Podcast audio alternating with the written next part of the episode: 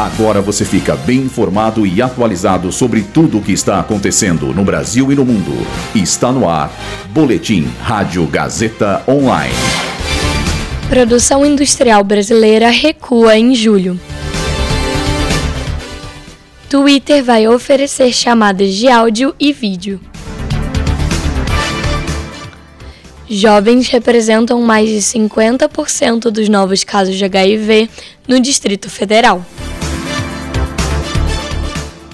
Eu sou Luísa Borgli e essa é a segunda edição do Boletim Rádio Gazeta Online.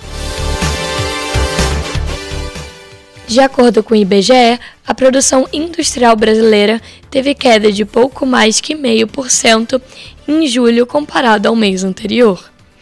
A fabricação deste período registrou resultados negativos em três das quatro grandes categorias econômicas. O órgão também faz questão de destacar que ambos os meses tiveram 21 dias úteis. A rede social X, antigo Twitter, anunciou que vai permitir chamadas de áudio e vídeo. Para ter acesso à nova modalidade, não será necessário um número de telefone e funcionará tanto para sistemas Android e iOS quanto para computadores.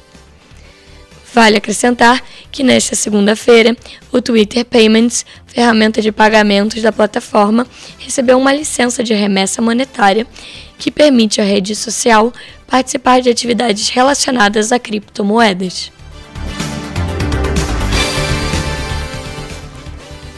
Segundo a Secretaria de Saúde do Distrito Federal, mais de 50% das infecções pelo HIV registrados na Unidade Nacional de 2017 a 2021 ocorreram em jovens de 15 a 29 anos.